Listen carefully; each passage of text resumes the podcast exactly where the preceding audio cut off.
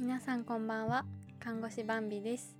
今日は6月24日金曜日です。週も終わりの方も多いですかね。明日もお仕事の方もいるかもしれませんが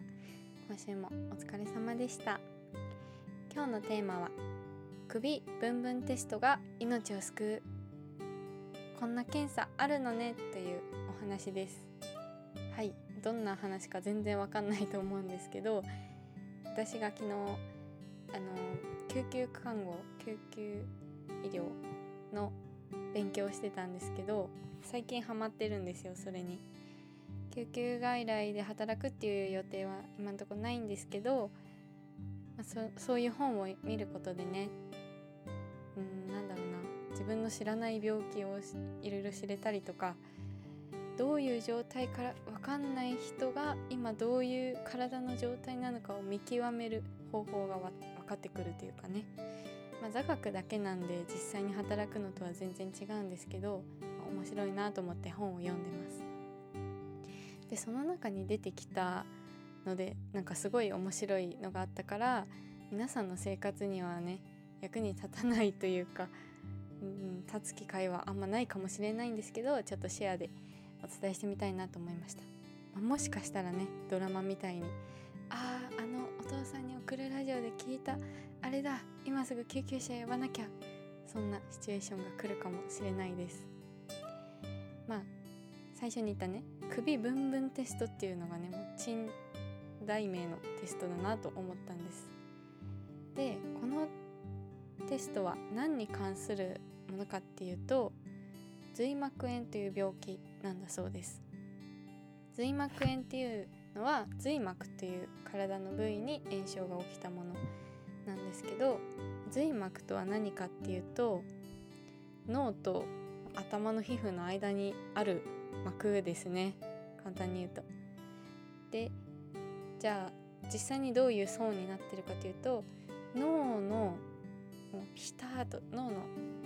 上をひたーっと囲ってるのが軟膜っていう膜でその上に空洞があってそこは雲膜下って言ってでその上に雲膜っていうのがあって、まあ、有名な雲膜下出血はこの雲膜の下に出血したっていうことですね。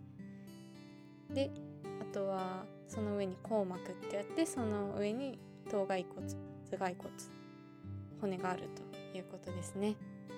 じゃあ髄膜はどれかっていうとこの脳と頭蓋骨の間の3種類の膜のこと髄膜っていうそうです。でじゃあこの膜たちのどこかに炎症が起きてしまったのが髄膜炎っていう病気ですね。なかなか聞きなじみはないかもしれませんがまあ医療機関にいるとちょいちょい来るみたいな。すっごい多いわけじゃないけど、まあ、時々来るなっていう感じですね。もちろん脳の病院の専門の病院だったらもっと多いでしょうけどこう私の病院みたいに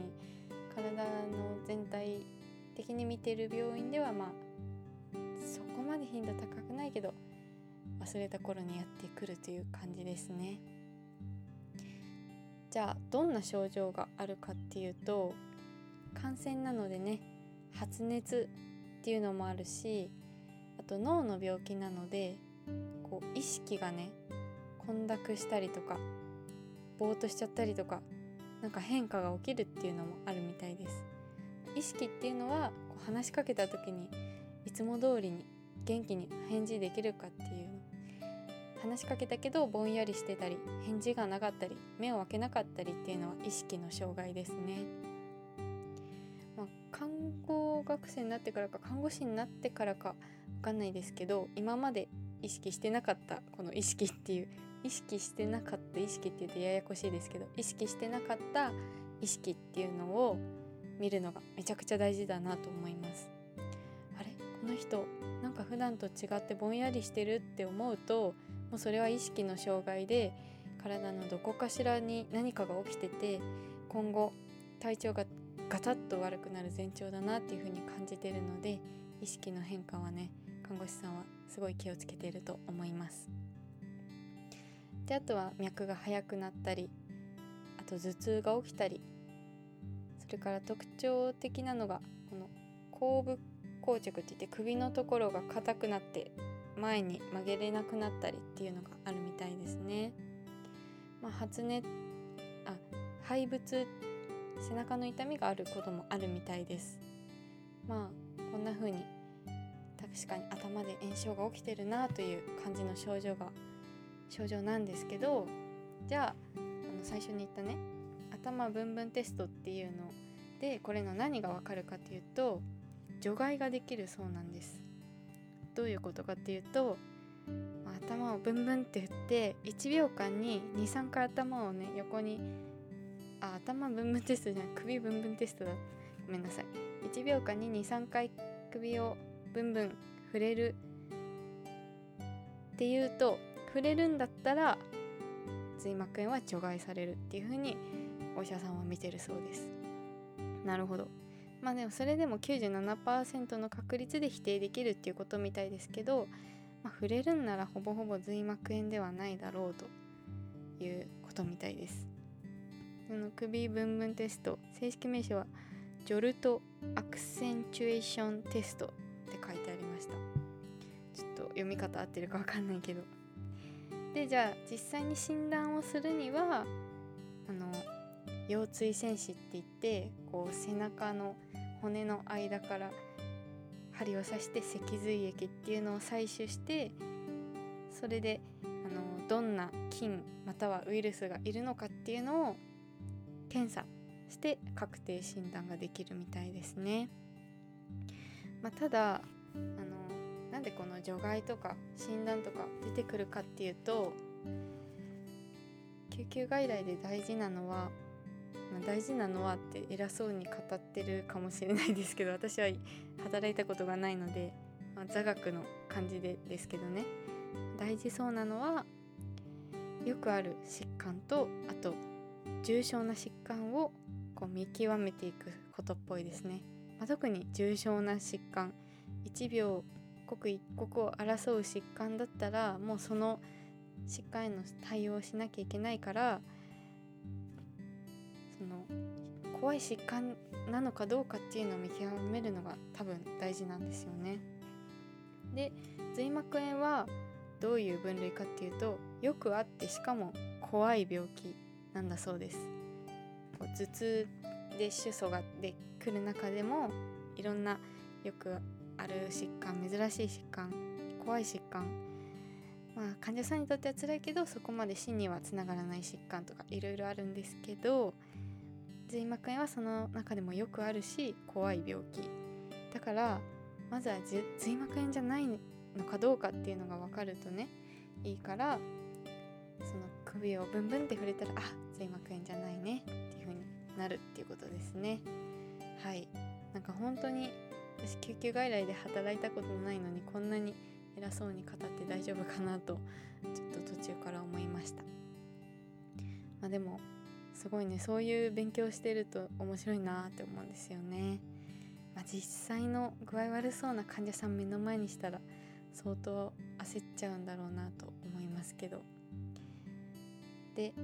髄膜炎怖い病気って言いましたけどウイルス性と細菌性ととまた他の原因もあるんですけどウイルス性ウイルス性がとても多いらしいんです。ウイルスによる感染。でも少ないけど細菌による感染だった場合は37%ぐらいの方が60歳以上だと37%ぐらいの方が亡くなってしまうという怖い病気だそうで。だからこそね髄膜炎かもしれなかったらもうすぐにどんどんどんどん検査進めるようにする必要があるんだなと分かりました。で治療としてはねあの抗生剤とかステロイドっていう炎症を抑えるお薬を点滴していくっていう感じみたいです。はい。こんな風にね今脳の疾患1個取りましたけど本当に頭痛腹痛と胸の痛みとかあと失神とかいろんな主訴でやってくる人たちをこうどんどんまずはこういう手順で検査を進めていってだんだんとこう排除していくっていう。でこの診断かなっていうのを見つけていくっていうのがねすごい大変な仕事だなと思いました。でこのお話をしたことで皆さんに何か役に立つかっていうと首を家でブンブンする前にその前にもう具合悪いとか意識がぼんやりしているとか